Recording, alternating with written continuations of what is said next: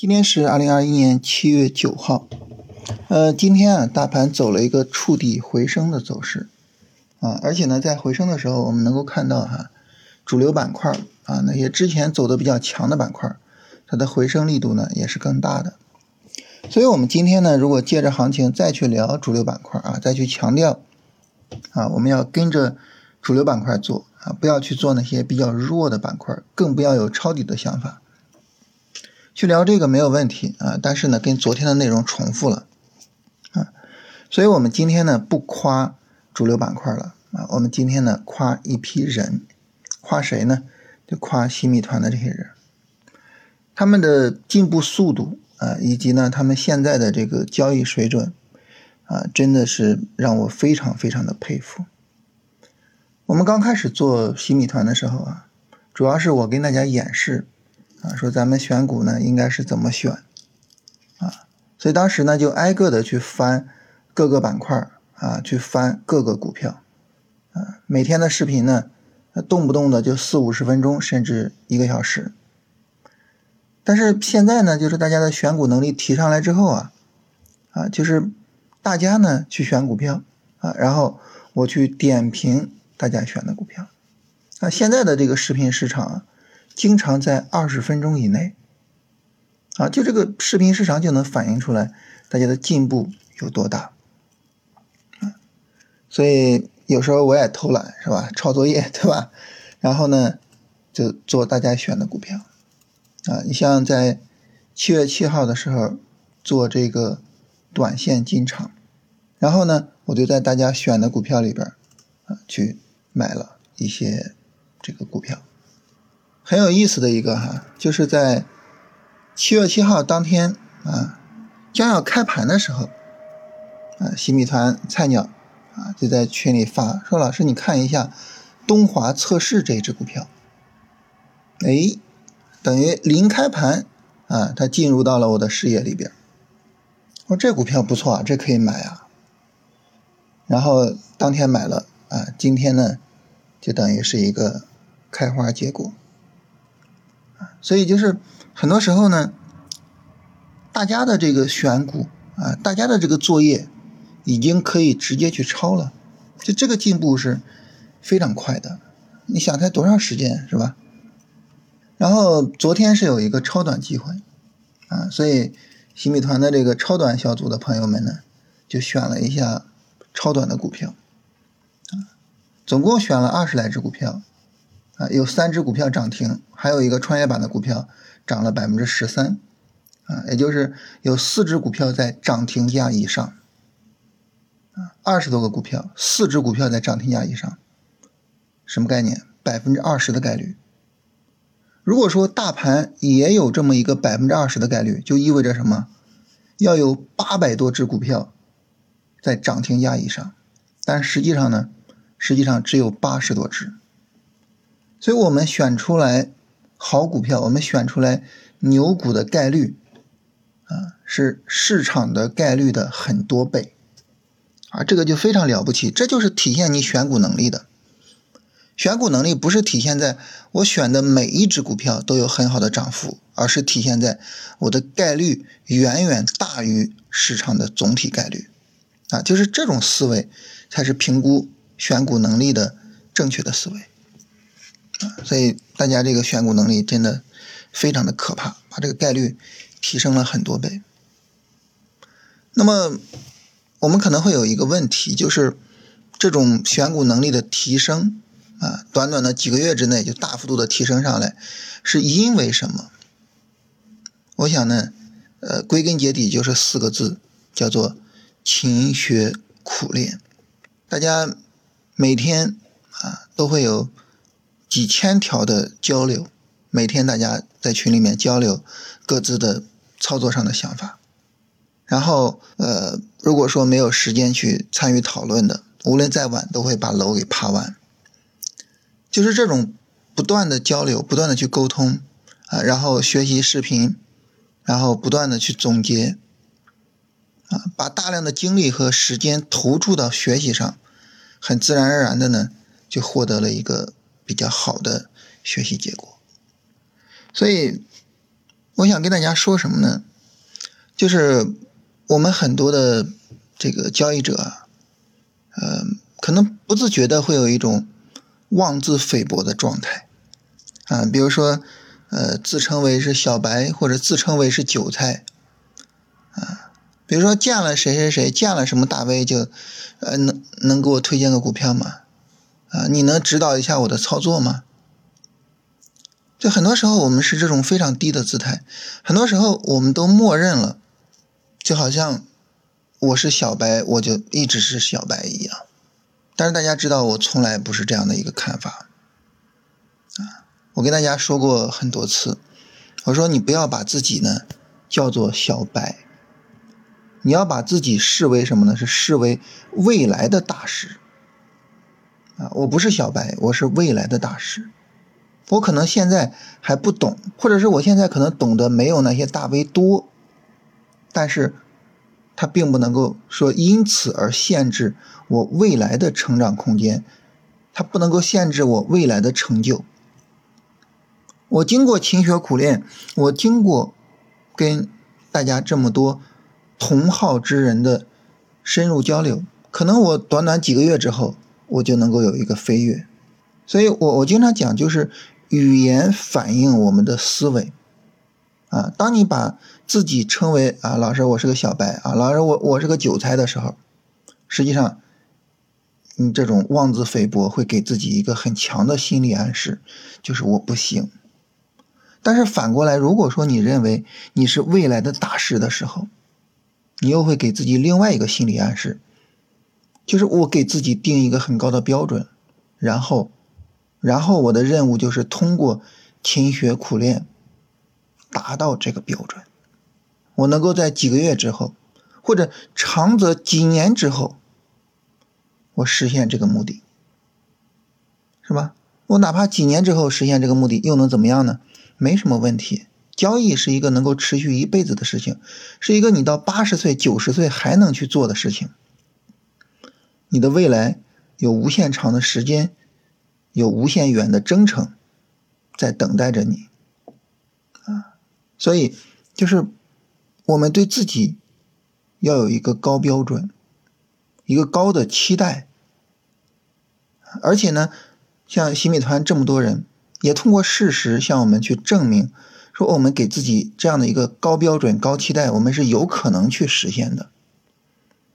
所以我想呢，就是今天特别的去夸一夸他们啊。当我特别去夸他们的时候，我想呢，我也是特别的在夸所有的我们这一群啊，被人们称为散户，被人们以一个具有一定的贬义的词汇来称呼的人。你可能觉得就是，比如说我们啊，没有比较强的调研能力，我们可能没有那么雄厚的资金，我们可能没有那么专业的团队，我们可能是散户，但是。这并不能够说明我就不能够有一个美好的未来。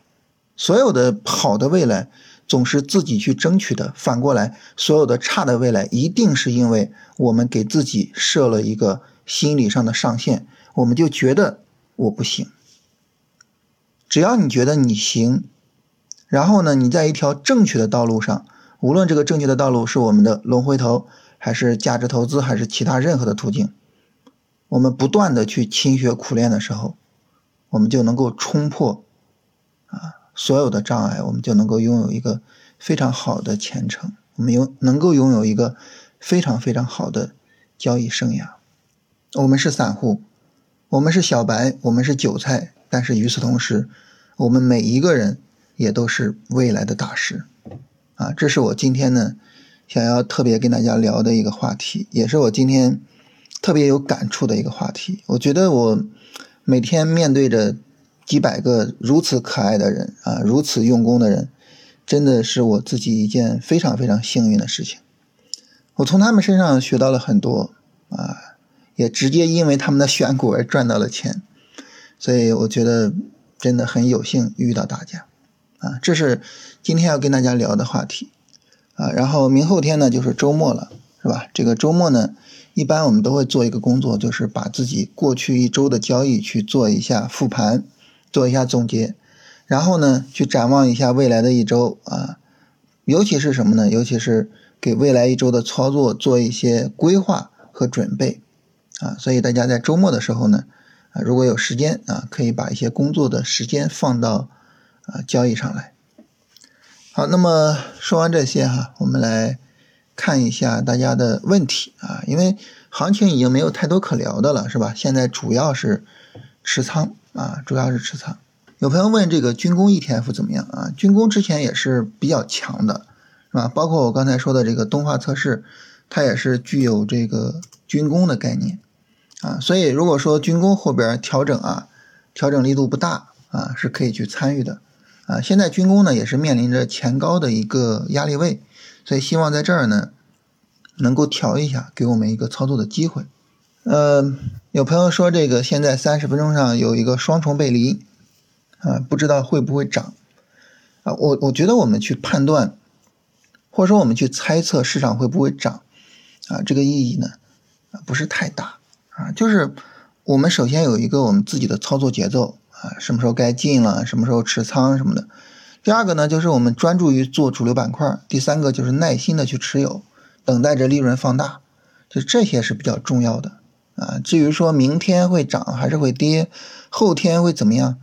这种每天每天的去猜啊，首先他不可能猜对，是吧？啊，不可能老猜对啊。另外一个呢，就是他跟我们赚钱不赚钱，说实话关系没有那么大。